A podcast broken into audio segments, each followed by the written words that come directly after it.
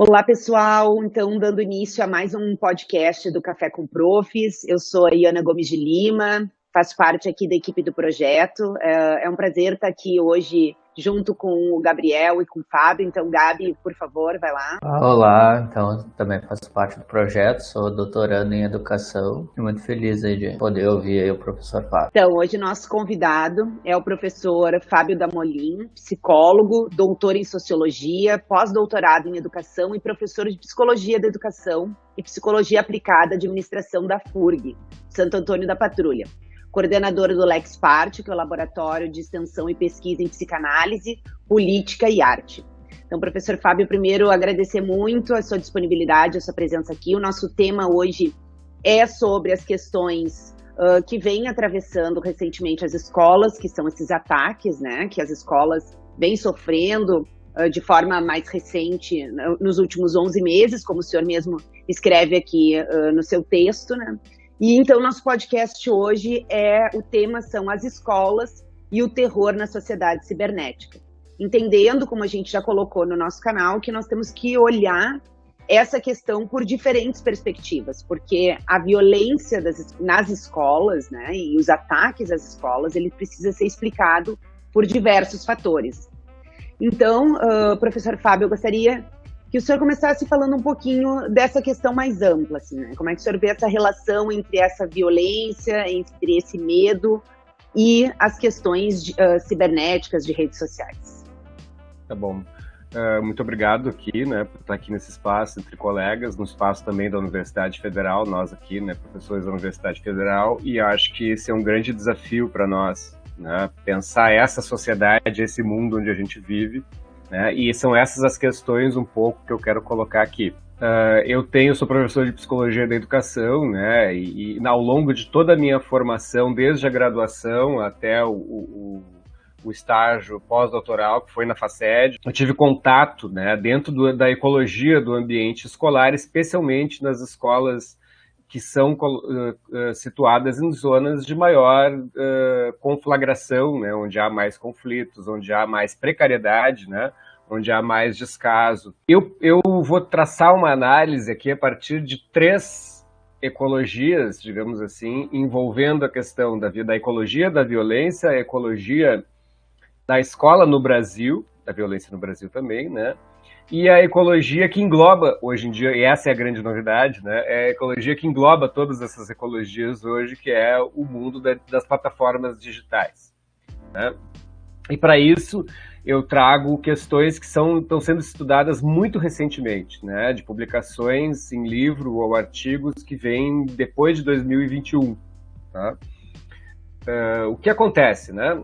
A escola no Brasil né, é, ela, ela é um sistema né, que emerge dentro de um país, né, então ela não, não tem, né, de onde é que ela nasce, né, qual é a sua origem, e ela enfrenta todos os problemas que o Brasil historicamente enfrenta desde a sua fundação, né, desde a constituição da sua república e da sua democracia, que é a instabilidade, né, é o caos nas políticas públicas, é o descaso, é uma origem, né? O Brasil foi um dos últimos países a, a, a, adotar a escola como realmente uma política pública.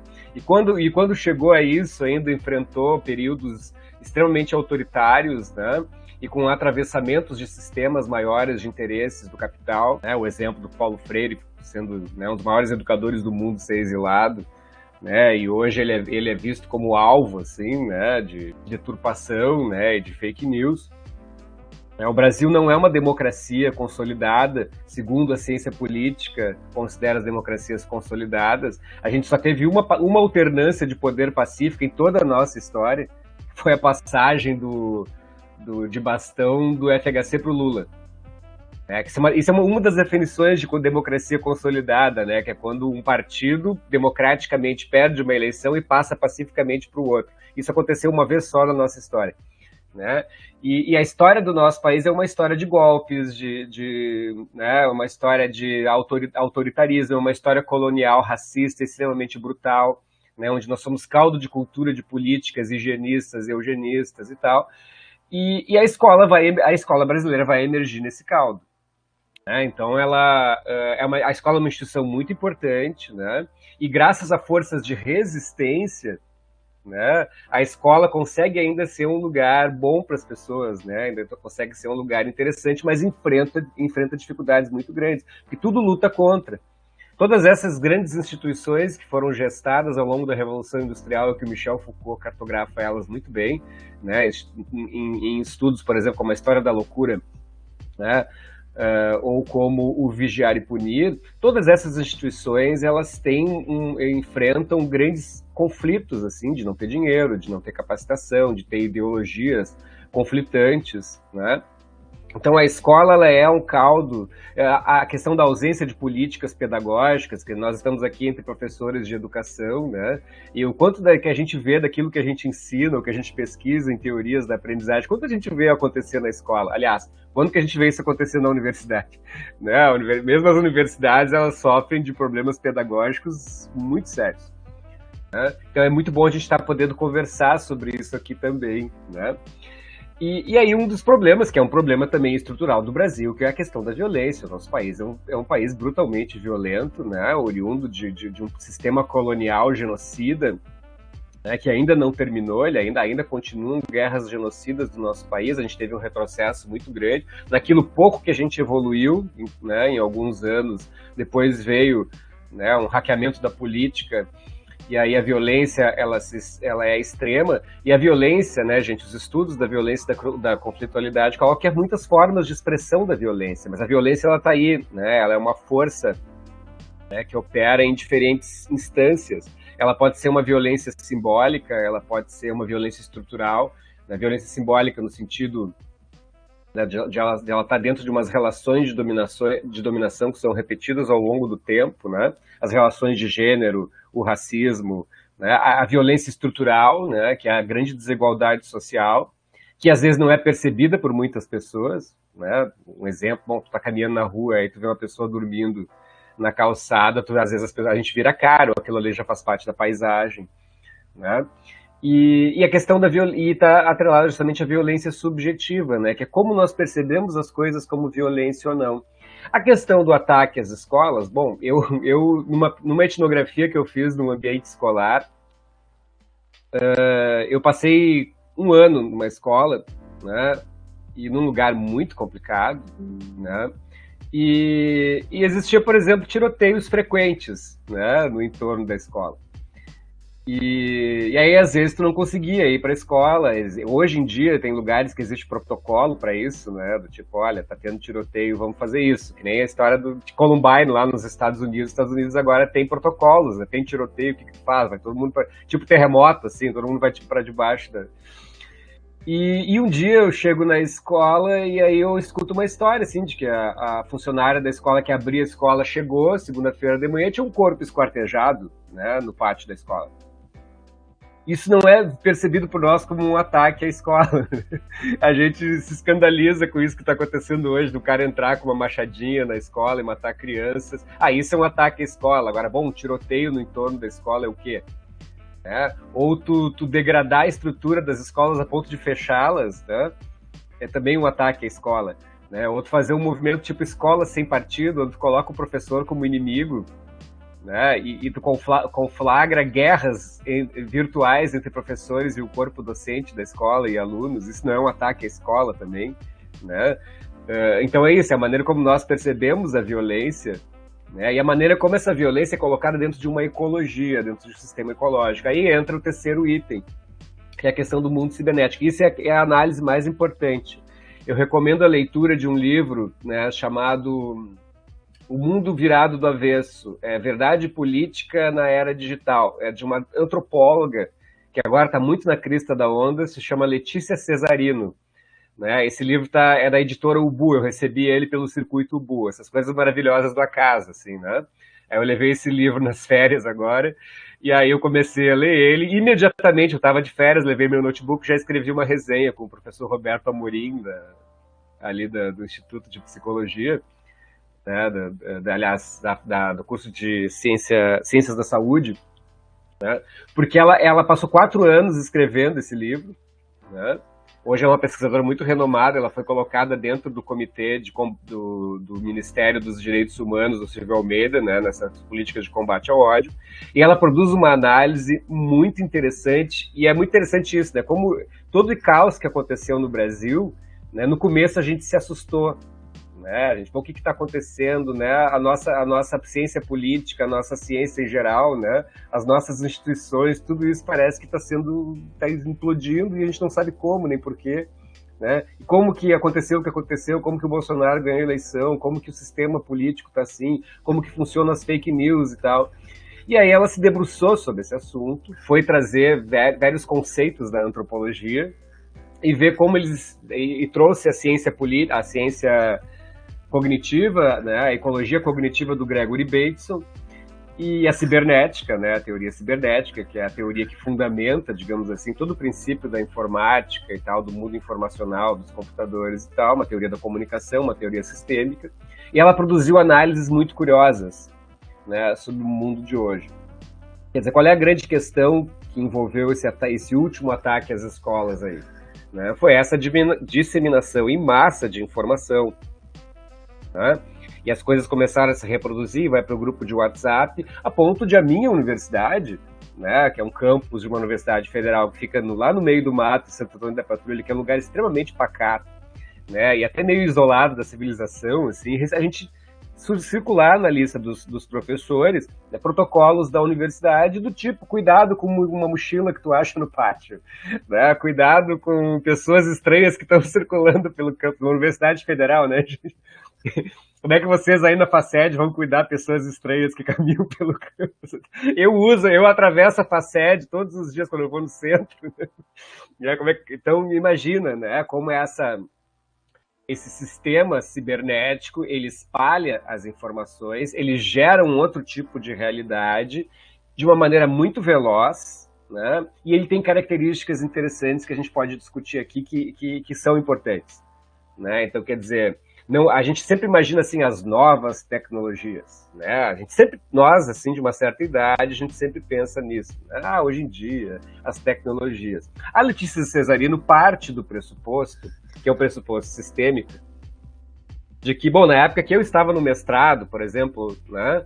A gente usava o e-mail, né? A gente usava umas tecnologias, eu ajudava meus colegas a configurar suas contas de e-mail. Então a tecnologia ela fazia parte da nossa vida, uma parte importante, mas ela era uma parte. Né? O, a grande novidade, gente, e isso é, é, muito importante a gente ressaltar, e isso é, isso é um pouco filme de terror, assim, é meio distópico, tem a ver com 1984, que eu cito no meu texto, né? É que nós mergulhamos, toda a sociedade mergulhou nesse sistema. Né? E mergulhou voluntariamente, né? E esse sistema ele é controlado por uma esfera privada. Eu estou aqui usando Windows, né? Estou aqui usando Google Chrome, eu estou aqui usando um monte de tecnologias, assim, né? Tudo, tudo que a gente está falando aqui está tá mediado por empresas privadas. Está sendo mediado por empresas privadas. A questão é essa, né, gente? Vocês imaginaram, assim, né? Vocês que são pessoas críticas, Imaginar, imaginaram se viesse um governo e assim, ó, a partir de hoje todos os cidadãos vão ter que carregar um aparelho consigo. Esse aparelho vai ter uma, um GPS e vocês vão colocar todos os grupos que vocês pertencem, as famílias, as escolas, as empresas, as universidades, eles vão fazer parte, né? E todas as informações de vocês vai, vão ser colocadas no computador. A ponto da gente poder diagnosticar, inclusive, doença mental a partir disso. Né? Hoje em dia, o computador, os celulares estão substituindo o cérebro. Eles chamam de psiquiatria 2.0 agora. Né?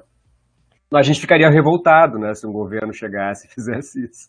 Mas a gente fez isso voluntariamente, né? Então todos nós estamos entrando aos poucos, primeiro por e-mail, depois a gente entra na, nas redes sociais. Primeiro essas coisas vão ser restritas, né? Depois a nossa família vai entrar e a gente vai achar tudo muito legal ver a vovó entrar no Orkut, né? Encontrar os nossos parentes distantes, nossos amigos do colégio. Imagina todo o nosso universo entrou aí e essas coisas foram se retroalimentando numa velocidade imensa. Né? E elas foram entrando aparentemente gratuitamente na nossa vida. A ponto de hoje a nossa sociedade está totalmente digitalizada. Essa é a tese da Cesarino. O que acontece com isso? Com o mundo totalmente digitalizado, tudo fica horizontal. Eu não sei se vocês estudaram Deleuze e Guattari, né? Mas tem uma obra que se chama Mil Platôs, né? Começa com um texto que na minha juventude ele era revolucionário, que era o rizoma. O rizoma, onde ele coloca essa ideia de uma rede rizomática que não é centrada, que ela não é arborescente, né, que ela não tem entradas nem saídas, nem início, nem fim, e a gente acha tudo isso maravilhoso. Bom, bem-vindos ao dark side do rizoma, tá? onde todas as coisas estão horizontalizadas. Ora, por que, que existe negacionismo científico, movimento anti-vacina? Ou por que, que o Bolsonaro vira presidente? A tese da Cesarino né, é de que a sociedade mantém uma determinada velocidade das coisas e uma determinada estruturação. Claro, isso é do ponto de vista de uma sociologia que a gente pode questionar, mas, é, mas a gente pode fazer um exercício imaginativo professores universitários, que a gente vivia no mundo da ciência, onde a ciência ela era balizadora de tudo, o Estado era balizador de tudo, e a democracia, durante que a gente viveu, pelo menos, ela, tinha um, ela era parte de um sistema razoavelmente estável.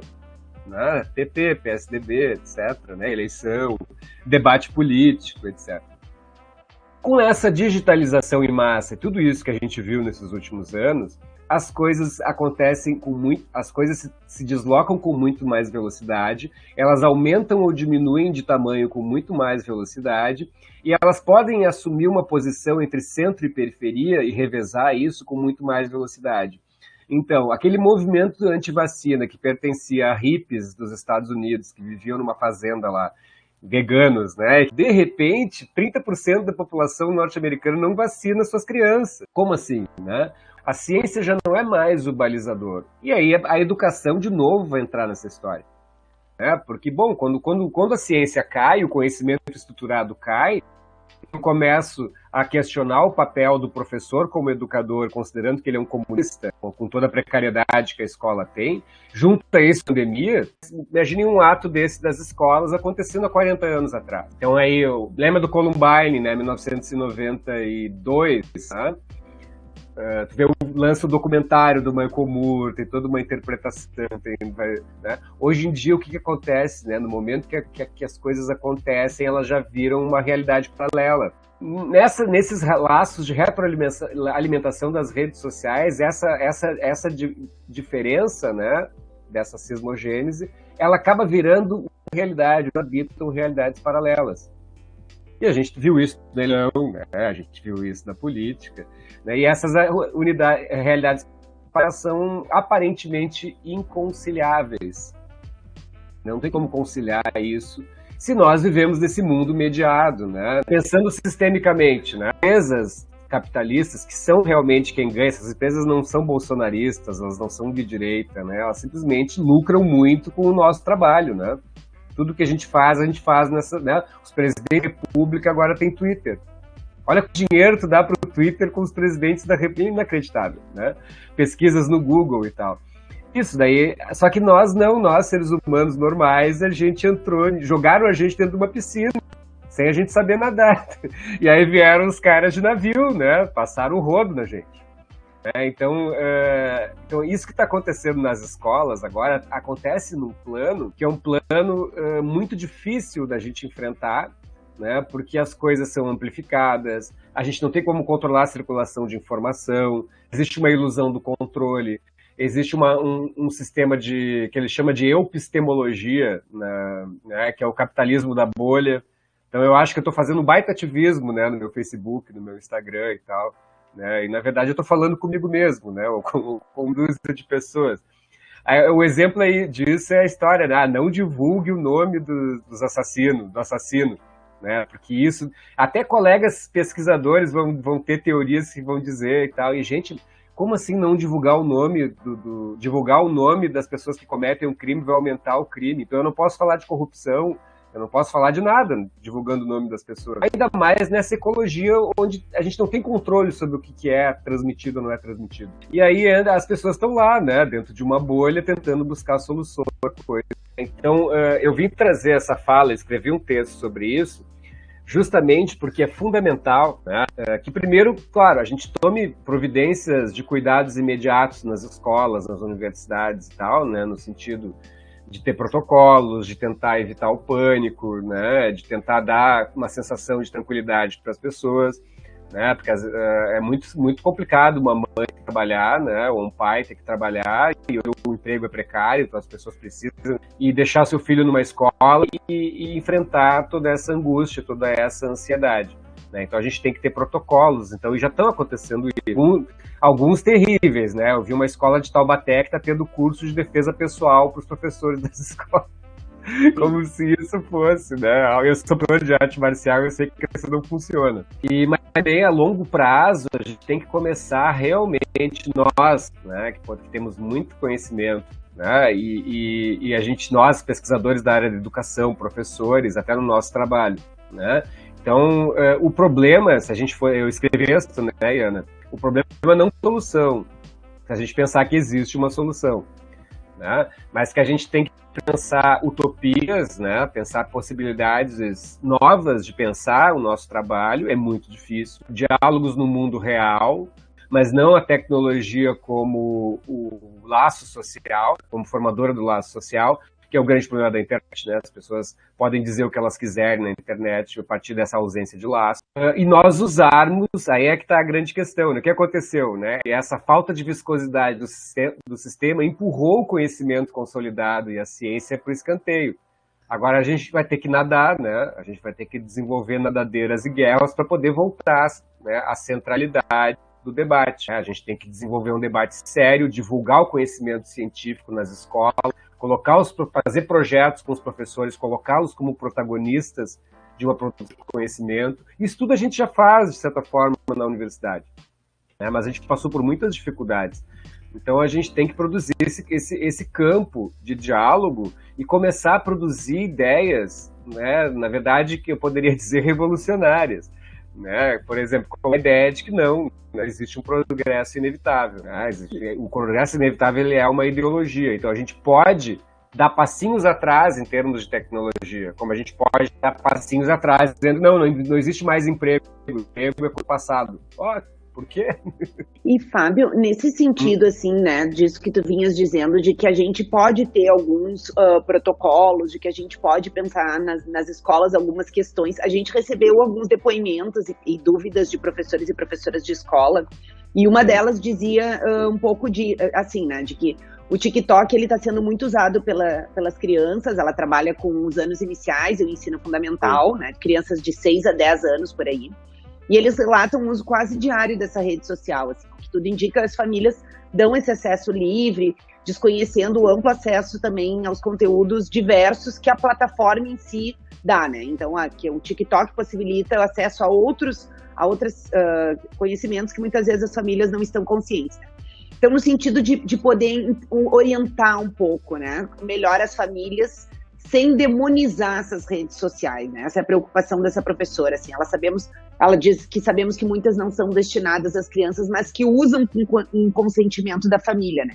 Então, como orientar essas famílias, assim, especialmente das, das crianças menores, né, nesse uso das redes sociais? É, isso é um problema muito complexo, né, e ele está diretamente ligado a essa tensão que existe sociologicamente entre a regulação e a emancipação. Então, no caso, eu, eu, eu, enfrento esses problemas no meu trabalho de professor universitário, e eu acho que vocês enfrentam também. Né? Então, um colega meu se queixou esses dias, né? Ah, é, mas tá todo mundo com a cara no celular, aula inteira e tal, né? E aí eu disse para ele, olha, pode fazer é, hackear o sistema deles.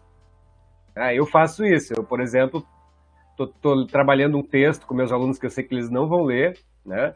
E aí eu boto WhatsApp turma frase de postem isso na rede social de vocês. O outro dia eu fiz uma brincadeira da gente poder enxergar a sala de aula de uma maneira diferente. Então eu apaguei a luz da sala de aula e pediu que os alunos me iluminassem com a, me iluminassem a aula interna do celular.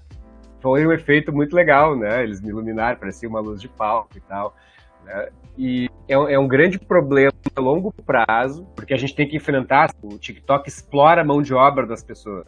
Existem sobre isso, né? O Google também. Toda vez que a gente pesquisa uma coisa pro Google, o Google usa isso para dinheiro. Eu falei com a minha colega advogada, até se a gente quiser, a gente poderia fazer uma ação coletiva contra o Google, cobrando tudo aquilo que a gente digitou até hoje, ganharia dinheiro, o Google ia, iria falir. Isso a longo prazo. A curto prazo, a grande questão de estar em rede, e eu desenvolvi um conceito de rede muito interessante na época do mestrado e do doutorado, com esse conceito de rede, na época que não existia rede social internetica, né? que é tu contaminar esse sistema, começar a, a, a, assumir o controle disso. A democracia né, e a educação não são coisas, né, dão trabalho. A grande questão que eu pergunto é isso, as pessoas são capazes de insistir em uma coisa, ou tu faz isso um dia, dois dias, uma semana, depois para. Então tudo, na verdade, é uma questão tem a gente pode desenvolver estratégias interessantes para enfrentar esses problemas do TikTok, do celular e tal, só que isso tem que ter insistência, isso tem que ser diálogo. A educação toda deveria ser assim. É um paradoxo, né, gente? A gente que estuda Freire, Piaget, Vygotsky, etc., a gente chega na aula com o programa pronto, com a avaliação pronta, tipo, a gente dá, a gente faz as perguntas e as respostas também, né? E às, vezes, né? e às vezes a pergunta do aluno até é uma coisa. Meus alunos raramente fazem perguntas. Então a gente tem que fazer isso, são estratégias de enfrentamento que no início não, certamente não é bater de frente, né? Proibir, reinar e tal, mas talvez compor, né? Algo que o Bateson chama de coemergência. É, bom, vamos todos nadar nessa mesma piscina aqui, né? E vamos todos interagir aí. Estava falando muito, né, sobre essa questão da gente não conseguir controlar essas informações, né? E o que a gente tem visto hoje em dia, né, até hoje, eu acho que está ocorrendo bastante, né, hoje, 19 de abril, caso alguém vá assistir isso depois, né, começa a circular nas comunidades escolares, pais, professores, alunos, né, ameaças à escola.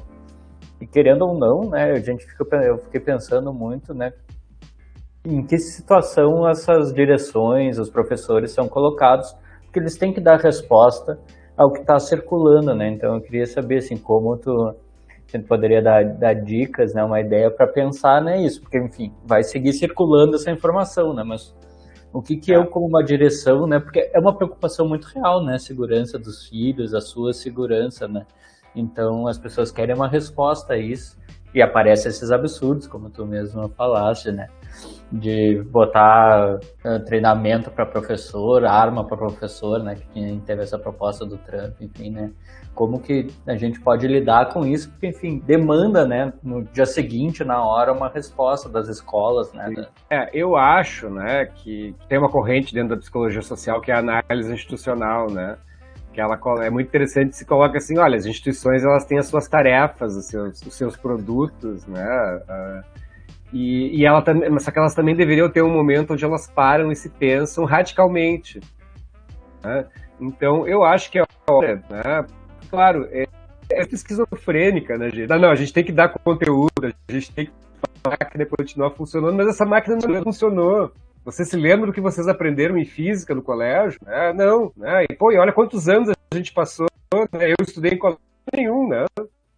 Eu tinha um, um uma, eu tive uma educação absolutamente distante, assim, né? E, e vai, eu esqueci a maior parte das coisas. E eu era, olha, eu, só, eu era um bom aluno, né? E autodidata, inclusive. Né? Então é um, é, é, um horror, assim, né? Porque a gente tem que pensar nisso, assim, em, em parar a máquina um pouco, né? Para pensar tá isso, olha. Então tá, dia 20 de abril, convidar as pessoas para sentar para conversar sobre esse assunto, para esclarecer sobre esse assunto, né? Vamos conversar sobre isso. Eu fazia isso nas greves, gente, nas greves nossas. Teve aquela greve gigante de 2012, é romper com esses espaços institucionalizados da reunião de pais e mestres e tal, e a comunidade escolar sentar e tentar conversar, porque desse jeito não vai dar, e não pelo WhatsApp, né, gente? Rede social, nem nada. Né? Usa o WhatsApp para marcar reunião. e depois, que é como deve ser usado, né? Não, e acho que uh, ah, para a gente encerrando, assim, Fábio, uh, também uma outra questão que veio de uma outra professora aqui é de que como é que as escolas e professores e professoras em sala de aula podem ajudar nessa proteção uh, das crianças em relação às redes sociais, né? Porque ela diz assim que, tudo bem, as famílias são alertadas, mas muitas vezes as famílias não conseguem também fazer esse papel né, educacional em casa. E aí seria o principal instrumento, ela pergunta, uma boa legislação assim sobre fake news e redes sociais, né? Todas essas questões de controle das redes, plataformas, uh, disseminação de, de, fake news, né? Essas questões todas. É, eu acho que é isso, é, tu vai, é, é com a história do Piaget, assim, né? Tu, tu, essas políticas, na verdade, tu tá super abstrato, né? E, enquanto que, no, de repente, como é que é o teu, teu atuação no mundo concreto? É, então, como eu, como eu, te, eu coloquei no texto, né, no mundo do 1984 é uma sociedade 100% autoritária, mas não existem leis. Né? Porque, porque, bom, tem uma regulação social super rígida. Né? Então, eu acho que o, é, é, é, eu não queria estar na pele Quer dizer, eu, eu, eu, enfrento essas coisas no meu trabalho de professor, porque a universidade hoje virou um colegião de terceiro grau, sabe? Me desculpem, tá? Mas uh, eu, eu já tive que, já tive até que falar com pai de aluno uma vez, uma coisa que até pouco tempo era impensável. Então eu acho que se o professor tiver uma relação, propriedade com os seus alunos, né? uma relação de diálogo, uma relação crítica, uma relação leve, né? uma relação de onde tu pode compor né? com ele, né? Essas, esse resto, essas outras coisas, elas podem vir de uma maneira até natural, pode, pode vir de uma maneira. Bom, aí, porque não adianta tu fazer lei, né? Não adianta tu. A gente tem operadores. Imagina, né, gente? A gente tinha, a gente sempre teve operadores do direito a vida, né, desde que a gente se conhece, para regular o crime, a violência, a violência contra a mulher, o racismo. Isso funciona tendo problema. Olha como é que é o sistema prisional e tal, né? Então a grande questão é essa, né? É, é desenvolver uma dialética né, entre as nossas práticas pedagógicas e como essas práticas pedagógicas vão produzir a partir, né, como, como vão emergir dessas práticas pedagógicas modos de se regular, né, legislações, protocolos, etc. Né? Esse é o nosso grande dilema. A grande questão é essa, né? Um, os problemas não têm solução nenhuma. Não, os problemas de hoje eles não têm soluções simples, né? A gente está sempre reagindo, esse é o problema, né? A gente está sempre reagindo, reagindo, reagindo, reagindo e buscando solução e tal. A solução, na verdade, é a mais simples, né? Quer dizer, a gente sentar e conversar, sentar e procurar dialogar. Né? É um negócio que não é fácil, né? que demanda tempo, demanda um certo sacrifício. Eu fiz um projeto, só para concluir, né? eu participava de um projeto aí na, na época do pós-doc, que era um projeto com colas, quadra de professores, e uma contrapartida que a gente exigia das prefeituras, por exemplo, é que ela realmente bancasse a participação dos seus professores, bancasse com tempo, com investimento, mas bancasse mesmo. Era muito difícil, né? Porque tem uma máquina que circula e aí isso do professor parar e pensar na sua formação é visto como algo meio acessório, meio, né? Eu já vi escolas assim que a hora de, de o espaço de formação pedagógica dos professores era usar o professor poder descansar, né? Poder comer uma pipoca, poder fazer fofoca e fumar um cigarro, entende? Que é legítimo, né? No mundo do trabalho, isso é muito. Talvez usar esses espaços também, né? Sei. Eu acho que era isso, Fábio, assim, de acho que teríamos muitas outras questões para conversar e para discutir e, né, e, e, e, dialogar e a gente pode seguir esse diálogo, mas é um pouco te ouvir a partir uh, desse campo. Uh, queremos te agradecer muito por, uh, pela disponibilidade, por ter conversado com a gente. Acho que teria muito mais muito mais temas que a gente poderia discutir assim dessa complexidade que envolve, né? Mas acho que tu traz uma questão uh, de um campo teórico que é importante também para a gente entender que nesse momento a gente também está tentando compreender o que está acontecendo por meio das redes sociais. Assim, né? Então, acho que isso também uh, é no sentido de, de tentar tranquilizar um pouco professores e professoras que estão na escola, de que estamos todos e todas tentando compreender esse momento das redes sociais e da internet. Então, de como fazer um uso disso. Eu acho que tu traz de uma coisa que para mim me, me pega bastante, né? Que é a do diálogo. Né? A gente conversar nas escolas sobre isso, a gente dialogar. Então, amanhã, que, né, como bem disse o Gabi, que tem toda essa questão no dia 20, que tá uma ameaça nas escolas e que as pessoas estão muito temerosas, né? Hoje a Melanie, que trabalha aqui no projeto com a gente, estava dizendo que está circulando, inclusive no, no, WhatsApp do condomínio, né? Notícias dizendo amanhã vai ter ataques, né? Em todas as escolas. Então, assim, uh, de que é importante, talvez amanhã nas escolas se conversar sobre isso. Né? Assim, Sim, tem um espaço de escuta. Né? Analisar essas coisas. O Guattari tem um texto, não sei se vocês leram, que se chama As Creches e a Iniciação. Não. que ele, ele fala assim, olha, a gente vê a escola como um lugar de socialização e tal, que é onde, onde a criança aprende e tal, e ele vê a escola como um lugar justamente para tu aprender a enfrentar esse mundo. Né? Que o mundo já é educador e socializador, a gente não pode tapar o sol com a peneira, né? as pessoas não se, não se educam pela internet. E aí as fake news entram, que é uma beleza. né? Então, não, vamos usar o espaço universitário e o espaço escolar para pensar esse mundo. É, então eu acho que isso é fundamental, né? Então vamos sentar na escola e olha, olha o que está acontecendo. É claro que tem uma máquina aí muito grande, muito complexa, né? Eu já estou vendo, eu conheço pessoas assim que ah, já não vai ter aula porque já é véspera de feriado, entende? sabe? ah, tem escola Sim. que tem aula até meio-dia, ah, daí tu já libera, sabe? E aí, e aí bom, né? Daí. Mas acho que investir nesse, nesse espaço, assim, olha, gente, vamos vir, vamos conversar sobre isso, vamos pensar juntos os protocolos, né? O que, que a gente pode fazer, vamos analisar o que, que é verdade, o que, que não é, né? Trazer nós da universidade para conversar, quem sabe, né? Sim, sim. Então tá, então, uh, Fábio, muito obrigada mais uma vez pela tua Eu disponibilidade, pela generosidade do compartilhamento aqui, e a gente segue esse diálogo que é bem importante aqui no Café com Profs.